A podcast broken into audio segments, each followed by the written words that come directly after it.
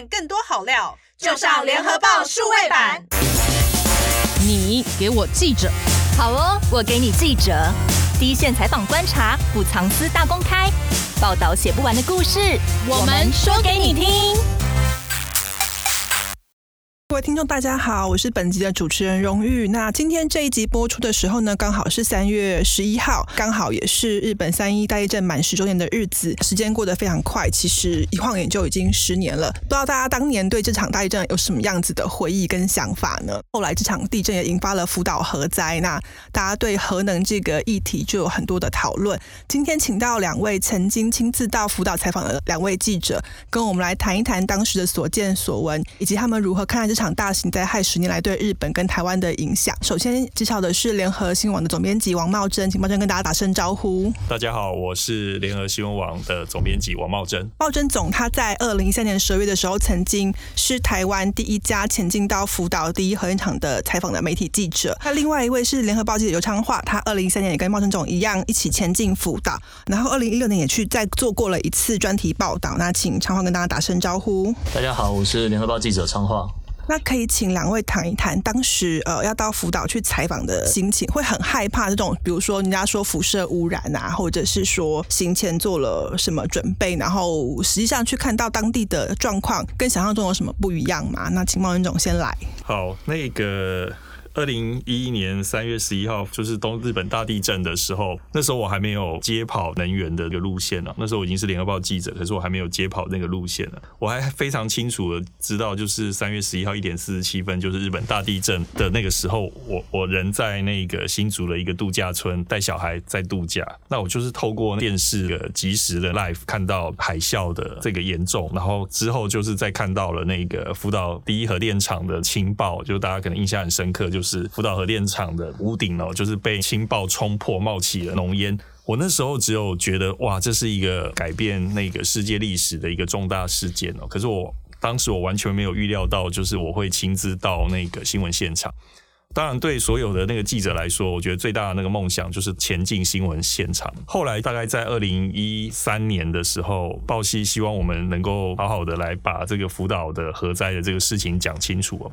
所以那个时候，就是我我在联合报就是筹组了一个采访团队，包含今天也有上这个节目的昌化，就是我们四位同事，两个文字记者，两个摄影记者。那那个采访其实不是一次就完成，其实我们是花了两次的这个时间哦，就是采访超过大概有一个半月的时间在日本哦，跑了很多地方。那待会昌化也会来跟这个大家分享我们在福岛采访的经验，就说它不只是采访福岛核灾，我们就是包含那个海啸的赈灾后。这个影响，我们也看到了很多。所以真的就像刚才主持人荣誉说的，实在是很感慨，就十年转眼就过去了。那这几天这个联合报也有，不论是报纸或者是联合报数位版，我们也都有推出福岛十周年的这个报道。有兴趣的读者可以去看一看，就是十年后我们对这个福岛核灾跟这个地震的的观察。我们二零一三年十二月去福岛采访的时候，那个时候福岛核灾还不满三周年哦，所以当地的这个辐射量其实相对起来是高的，所以那个管制区其实比现在是大很多。现在福岛核灾，它还是有一小范围的管制区。当年的这个管制区是非常的大的，所以我们去之前，我们当然会担心，所以我们也做了一些准备哦，包含那个测量辐射的装备啊等等，采访的这个计划。然后到当地，我们也要配合，就是日本官方，就是包含要穿隔离衣啊，类似的防护装备，我们都会做。可是我们觉得真正难的，我们担心的其实不是辐射，而是你要怎么进去采访。因为日本其实是一个，它其实是一个相对比较保守的这个社会，所以你要去，你要想想看，那时候福岛核灾才发生不到三周年，你要去那么深入去福岛的核灾的管制区采访，你要进到福岛第一核电厂采访，它其实是一个难度非常非常高的。那那个时候是因为三一之后，其实台湾社会对日本有了很大的援助嘛，所以其实日本的官民界对于台湾是相对起来是有。友善，即便是这样子，我们在申请采访的过程中碰到了很多的困难。我们从准备到实际出发，大概花了八个月的时间哦，真的写了上千封的信，被拒绝了，真的也不夸张，被各单位拒绝了上千次。我们第一次也是没有没有办法进福岛一场，也是后来才进去。那像昌化去福岛核灾里面去拍摄，我们也要也不是假冒，而是就是要以当地的这个受灾户的亲友身份哦，以那个扫墓的名义哦进去这个核灾管制区。为核灾管制区很严格，你进去要登记，出来要检测，所以它那个过程其实是非常的复杂的。所以在十年之后，我们再做了一次回顾的这个报道，相关的报道大家可以在我们的报纸跟我们的联合报的这个数位版哦找到。就刚刚提到昌化，他要乔装成当地居民的亲友这件事情，可以请昌化聊一下吗？这个过程还有没有什么印象很深刻的事情？我记得当时我们其实是想要找到当地的灾民的一个，他可能会回去。灾区不管做任何事情，我们都想要试着跟他们回去采访看看。所以其实一开始我我记得我们是先跟台湾的红十字会联络，他在跟日本的红十字会联络。其实日本红十字会一直拒绝我们，就是因为灾区的状况。我们的感受是，他们其实一开始并不那么打算让外界人知道，因为我们去的地方其实是记得是在当时的双叶町里面，其实是一个蛮蛮深的地方。然后他他的意思是说，如果你在南向马已经开放的地方，他们都 OK。可是很里面的地方，其实他们不太愿意。但是透过种种的诚意的打动对方之后，其实愿意让我们进去的灾民，他其实本身就是做志工，然后他本身好像也是有一些新闻或传播方面的背景，所以他其实蛮想让我们跟着他进去，所以他也是提出了一个方法，就是说我们其实可以跟他进去，但因为他们也不是很常能够回去，他们在一个月或两个月回去一次，然后但那一次，因为他妈妈要整理那边的旧房子，然后但那一次他打算是回去扫墓，所以他就提出了这个一个要求，是我们如果愿意跟他回去，但是不能够太声张。其实没有到完全伪装，他只是说，就是进去的时候，因为我们一看也知道是外国人，就是亲友的方式进去，在管制哨的时候，不要太明目张胆的拿出摄影机来拍，或者拿出相机来拍的话。他觉得以他的判断应该是没有问题。然后那个扫墓的家，我记得离他后来去住到他儿子的家，应该是有两个半小时的车程。所以说等于他们家已经生活重心都已经转移了，就是离开那个灾区的管制区的地方了。对，离开原本的老家大概有可能有到两个半小时的车程。我用一个讲法来理解好，那个时候福岛有点像我们现在的花莲、台东临海。他可能就是翻越了一个山脉，那时候他可能已经住到桃园这样子的方向去，然后那时候南北两边是不相通的，嗯，就是中间那那边是短的。如果你要去到南方的话，你其实你要绕过整个西半部再往回去这样子，所以其实他们回去的路程其实非常的遥远。然后我们就是跟着他回去一起去扫墓这样子，所以是跟着他的车子就一起进去这样子。对，我们跟着他的车子一起进去。对，那除了像这个过程之外，像茂尊总那时候去，刚刚说就是包括这一路采访前置跟后置，还有没有什么印象比较深刻的事情？其实我们去的地方有很多很令人震撼的场景，就是我们去采访一个受到辐射污染的高校。然后在那个现场是非常超现实的，因为就是整个学校除了没有人以外，它其实看起来它就是一个还在运作中的这个学校，包含球场边的那个计分板、棒球场的鞋柜、球具，就在那个都散落在那里，就停在那一刻，就停在一点四十七分，然后。可是就是都没有人，然后在那个现场，唯一会让你觉得它是有生命力的是那个辐射的计量仪，它会不断的跳数字，因为它是实时在更新的。然后当地人就是昌化帮我们安排的这个采访人，就跟我们讲说，当初那个福岛核灾以后，因为他们那里福岛核电厂非常的近，他们就是最核心要被撤离的。就他们当初要准备撤离的时候，就是在高校的操场，就是在那个操场等待，因为可能是直升机啊，或者是什么样子来来接。然后你要想象三月十一号在日本还是一个很冷、非常冷的季节，在在二零一一年三一当天又是那几天是非常冷，然后就很多的那个灾民，他其实不是因为辐射而过世的，他是在那个操场。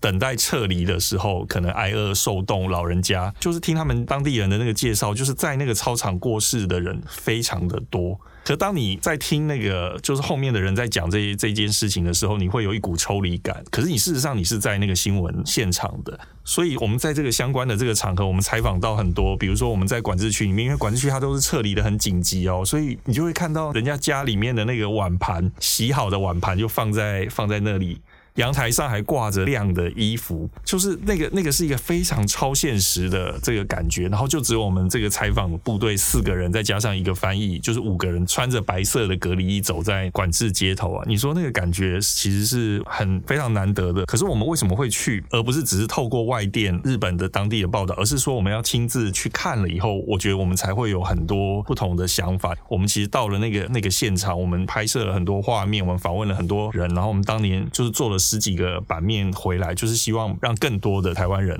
能够看得到。对，的确，因为隔了一个你说海，我们大部分都是从外电来看到这个事情，其实的确能够用第一手的消息报道，让读者看到是真的是非常难得的事情。那刚刚茂真谈到这个辐射污染的这个议题哦，即使过了十年，这个污染的问题到现在一直都有存在嘛。那今年二月下旬的时候呢，福岛外海也再次捕捞到含有辐射物质的鱼，就是超标的鱼类。因为食品是大家会每天吃的东西，所以辐射污染问题也会感觉更贴身、更相关嘛。昌化其实在二零一六年去采访的时候，有去了福岛农业综合中心去看他们这个检查农产品的这个辐射的过程。台湾对于福岛的食物到底是否安全，即使经过很多检测，大家都还是有很多疑虑。开放与否的议题也一直在台湾有各种争执跟讨论嘛。那就昌化那个时候亲自去看、去采访的这个过程，你怎么看他们当地农产品的这个检核？他们如何去重建市场的信心？诶，其实我可以先说一个小花絮啊，就是一三年的时候，我记得其实那时候我们就有先去采访当地的鱼市，嗯，以前它是渔会的地方，但是后来因为当然没有人在，所以就是它的渔获量变得非常的低。然后我记得那一天，就那个时候我们已经开始注意到包括风评被害跟核实的问题，但是那一天我记得我们采访到非常晚的时候，我记得我们还是那边的人还是带我们去吃了当地的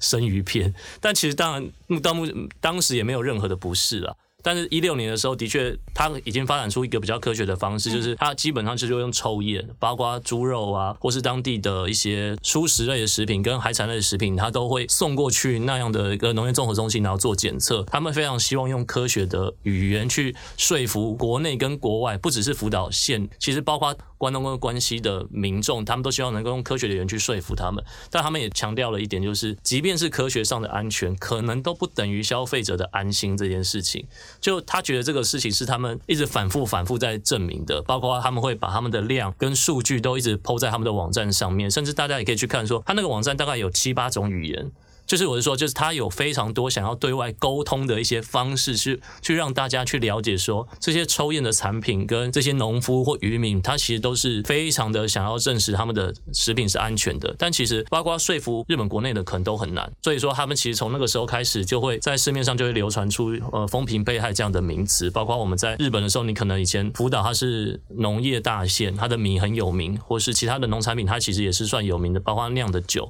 然后我记得我一六年的时候，好像有有去当地的在台湾的立法院这样的去那边看，其实他当地就会卖三那个福岛的酒，他就是很多的官方的力量想要去推行说他的产品是安全的，但的确在市面上，我觉得那个可能是属于心里面要接受会会比较难。那就昌华来说，你自己最近有再去 follow 这个议题，比如说大概这一两年，以日本国内来说，他们这个开放的状况比较好吗？或者是刚刚说这种风评被害的情况有改善吗？其实改善的机会、改善的状况其实是比较低的。嗯，一个当然是。我觉得新冠疫情有影响，所以大家对这件事情的关注度稍微有一点点下降之外，就是我觉得单靠一个农业综合中心的科学量有点难去说服大家。包括十年前的印象太深刻之外，就是也包括说，其实只要一件这个超标案件，可能就会扩及到说整个机构的不能说是公信力有问题，可是大家会更疑惑。大家与其说不相信，不如说就是不碰。以前可能会是觉得辅导东西有这样的辐射的威胁比较多。但是现在可能就是关注度变低，所以讨论度降低，但是也无助于让它变成更正面的一个方式去进行。我记得最近看到的一些比较多的外电报道，大概还是这样。包括我们前去的牧场，他想要把他的牛卖出来，但是这个是在一个核电厂附近十公里、二十公里附近蛮中心的地方。包括现在他的法令都没有解禁，当地的牧场的牛其实都还是没有办法进行一个肉品的交易。对，刚刚讲到核实的部分，就其实再回来看看台湾的情况。台湾其实这几最近从那个美国莱猪跟莱牛开放之后，大家也可以讨论核实的部分嘛。到目前为止，全球各国大概是有陆续的松绑对日本核实的管制跟说明。不过台湾其实还是禁止福岛跟它周边五个县的这个食品进来嘛。我想请教一下孟总怎么看这个议题？那特别是在莱猪开放之后，大家就一直觉得说，下一个可能被拿来讨论或者是开放作为台日经贸之间的交换筹码的东西，可能就是核实。那怎么看？说我们其实台湾一直还没有愿意开放这件事情，这样子。我们对辐射的这个议题到底能不能心安？我举个例子哦，二零一三一四年，我跟昌化在日本采访的时候，我们有一天在福岛去看了某一个托育中心，小朋友的活动中心，里面就是有我们常见的那个玩沙池，就是里面有很多沙，然后小朋友会在里面玩。我就特别注意到了，他在那个沙池旁边，他就标示说这个沙是来自隔壁青山县的，就青山大家常常知道青森苹果。他就说不是来自福岛，你知道连日本他们自己都很 care 辐射对下一代的影响，所以我觉得对于能不能接受日本的福岛五线式的食品，除了科学的检测以外，能不能让国人心安呢？我觉得这件事情是需要时间来说服的。基本上，我觉得台湾现在已经过了开放日本福岛食品的黄金时间哦。就是前几年，其实日本很希望台湾能够开放，可是因为台湾后来有核实公投的这个问题，一直到去年底核实公投才解禁了。所以去年核实公投效期到了以后，我们立刻就发现日本的产官学界就是跟台湾密切的接触，希望探寻台湾对日本福岛食品是否重新恢复进口的话题。然后我们也发现了，经济部长王美花跟她的先生，就现在国安会的秘书长顾立雄去了日本驻台公使的官邸吃饭，所以种种的迹象都会显示说，日本对这件事情是很在乎的。可是你觉得日本福岛食品的出口对日本的经济有什么决定性的影响吗？其实是没有的。这个牵涉到日本政府官方对他自己人民的交代，就是你怎么样子能够对内对外展示说你已经解决了三一核灾所造成的影响，那你的农渔水产品能够顺利的在国内外经销，它就是一个很重要的指标。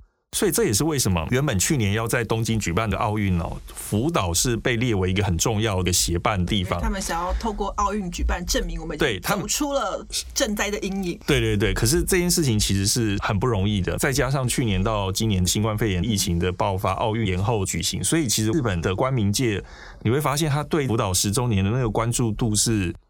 我觉得是没有表面上那么高的，可是你说对，因为辐射、因为地震而流离失所或丧失性命的福岛居民来说，他们其实心里对这个十周年是非常有感觉的。我们在这一次的十周年采访的过程中，我们就会发现，对于日本福岛十周年的议题的外冷内热情况。因为今年受到疫情的关系，我们没有办法从台湾派出记者到日本采访，所以我们是透过在日本居住的前台湾的这个媒体人帮我们撰写相关的这个报道，这样的话我们才能够有第一手来自日本对三一最新的一个情况。在访谈中，我前面有提到说，三一十周年在日本可能是一个外冷内热的情况，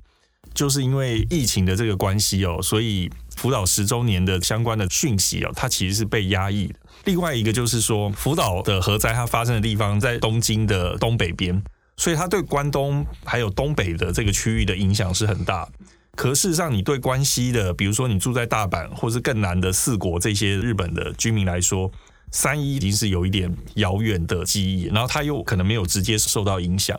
所以这些地区的个日本的民众，他对福岛十周年的这个关心程度，可能就不比这个东京以北越靠近福岛核灾区的人来的关心的多。然后在我们采访的过程中，我们也发现，就是因为福岛的核灾事变哦，造成了还是有很多人他是没有办法返回他的家乡的，即便他的管制区已经缩小了很多，可是因为当地的经济活动跟这个民生各方面的这个设施，已经跟核灾之前三一之前已经有一些不一样了。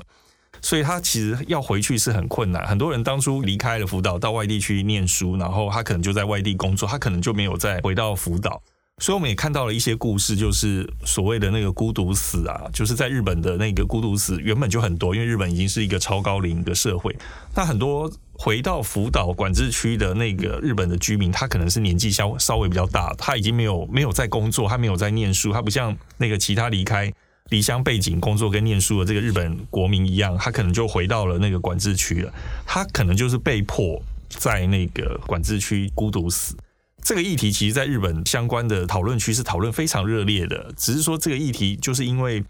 新冠肺炎疫情等等的这个因素，它其实就没有受到很大的关注。可是就我们所认识的这个访，因为我们采访过的这个福岛的这个居民呢，相关人是很多的。他们对十周年这件事情，他们心里是有感觉的，就是因为这是跟他们切身相关的这个事情。然后福岛核灾或三一海啸，还有很多遗留的这个问题到现在没有解决，所以这些事情我觉得会继续持续下去。回过头来看，台湾什么时候会开放日本的福岛五县市的食品？我觉得今年恐怕机会是比较低的，因为台湾马上要举行二零二二的选举哦。现在民进党跟蔡政府，他为了这个莱猪的议题、早交的议题啊，核四是否要重启的议题，他已经是焦头烂额。你如果现在再开放日本福岛食品来台湾，恐怕战线太多，蔡政府恐怕没办法承担。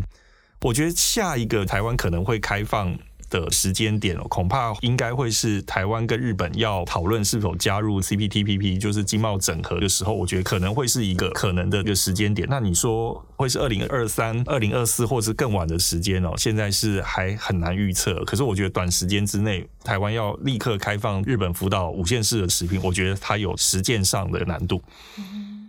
确实，呃，台湾民众在疫情发生之前还蛮常去日本玩，甚至也会去像东北地方。可是当地的食品被进口到台湾，你可能会买到这件事情，看起来还是有很多的疑虑。明年马上就要地方选举，对于蓝绿来说，这是一个很大的压力。所以孟总是觉得说，这个东西就是没有办法那么快强硬的透过政治手段来通过。那昌话对这个，比如说食品安全的这个议题，有什么样的想法吗？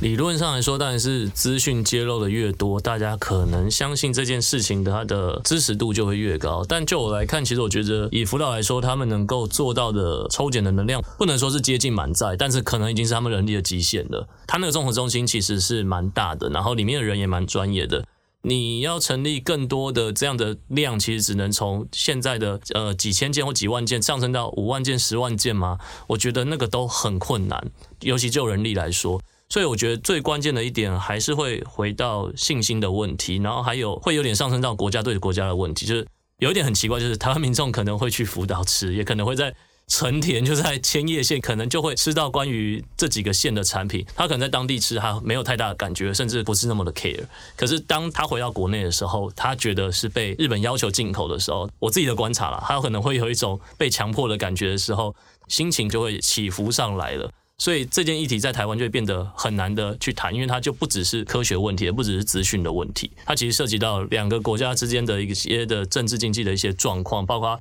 执政党的状况。所以我觉得对于现在来说，我也是觉得以选举来看事情的话，的确是在二零二二年之前，县长选举之前，我觉得是不太可能的事情。尤其是莱猪可能还会继续烧个半年到一年，可能到明年年底选举前，它都还会一直有这样的印象。再加一个核实下去的话，我觉得。对于执政来说，并不是那么的恰当。现在也感觉上好像没有太强烈的外力再去打这件事情。但是对于日本来说，就我们这次的采访，单一的采访，的确也是当地的民众也有提到一点，就是他们有点矛盾。他们希望东京奥运能办，因为只要东京奥运能办的话，可以把世界对日本的形象从三一转换成我们因为这样的确是欣欣向荣，不要再是福岛三一海啸或是核核灾的现象。但是现在又因为疫情的影响，然后另外一个矛盾点是。当地人也可能觉得说，外面只关心我们，只只想要好好的办奥运，但其实有一些人，他可能是永远没办法恢复他原本的生活，这些人也好像没有被关注到，所以对他们来说，其实是有一点点矛盾的。但的确是，好像就台湾来说，二零二二年之前，我觉得要开放几率是是比较低。嗯，那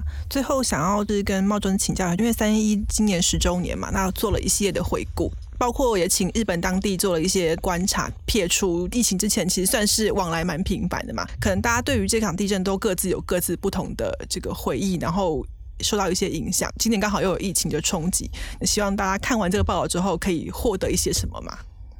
呃，日本福岛核灾哦，跟三一的这个海啸大地震哦，就是它影响了。层面很广，它不止影响日本当地哦，它其实对全世界都造成了影响。就是最直接的，就是能源能源政策的这个影响。在福岛核灾之前，其实全球那时候正经历一个所谓叫做核能复兴，就是很多国家都说我要加强推动核能。可是基本上，二零一一的福岛核灾事变就是近年来的那个国际能源的那个趋势的一个转转类点了。包含在三一之后，德国就宣布它要加速废核。德国本来就要推动废核，只是因为三一一的事件，他就说他要加速废核，对台湾的影响也很大。大家回想一下。福岛核灾之后，台湾国内的反核这个声浪是到了近年的高点哦，所以后来核四在马政府的时期，就是他宣布封存，实实际上其实就是不不推动了。那到二零一六蔡英文总统上任以后，就更进一步的推动核四的计划的这个终止哦，所以包含现在核四的燃料棒在台湾只剩下最后一批哦，马上就会送回美国，就代表核四这个计划正式告终。所以我觉得日本的福岛核灾对台湾来说它是有影响的，只是对台湾人来说，我觉得他的那个感受，我觉得是。可能会是复杂的。那我觉得台湾人喜欢去日本旅游，觉得台日很友好，我觉得这是一回事。你要我们国民接受那个福岛的这个五线式的这个食品进来，我觉得那又是另外一回事哦。大家其实可以看一下之前的这个莱猪的这个议题，就会知道开放国外具有争议的农产品或食品进来台湾，它其实是一个高度政治的这个话题，它不只是一个科学的议题、民生的这个议题。那我对于这个接下来日本福岛食品开放的这个话题，我有一个判断，就是可能还要看日本的现在他对核灾的善后的这个情况，他到底要怎么做，特别是他这个辐射水排放。像刚才主持人荣誉在节目前面有提到，就是因为日本前一阵子有再度捕捞到那个辐射超标的渔获，这件事情其实就挑起不止日本国内很关注啊，邻国南韩、中国、台湾都应该关注这个议题。因为现在日本的福岛核一厂就是发生核爆的这个厂区哦，它现在储存了大量的这个辐射水。它其实日本对于那个受到辐射污染的这个水，它其实可以透过各种技术消除里面的辐射物质。可是它有一种物质就是叫做氚哦，氚这个物质是没有办法，所以它的这个含氚的这个水哦就越来越多，越来越多。就是一直都存在福岛一厂里面各个水槽里面，我们进去里面采访过，它那个水槽已经多到满出来了，就是已经存不下去了。所以日本官方已经决定别无他法，只能排入大海。所以日本什么时候决定要排川水哦，就是会牵涉到国际对于这个日本处理福岛核灾的一个态度哦。那至今它还没有排放的原因是，我觉得跟奥运要不要举办是有一个很大的一个关系哦。本来去年奥运东京奥运要举办，你如果在奥运举办前把这个穿水排入海洋，恐怕会招致环团很大的抗议。所以我觉得这个观察点应该要再看。第一个就是日本今年的东京奥运，它还会如期的举办。它如果没有举办的话，我相信日本对福岛一场的穿的这个水哦，它就会做做这个处理。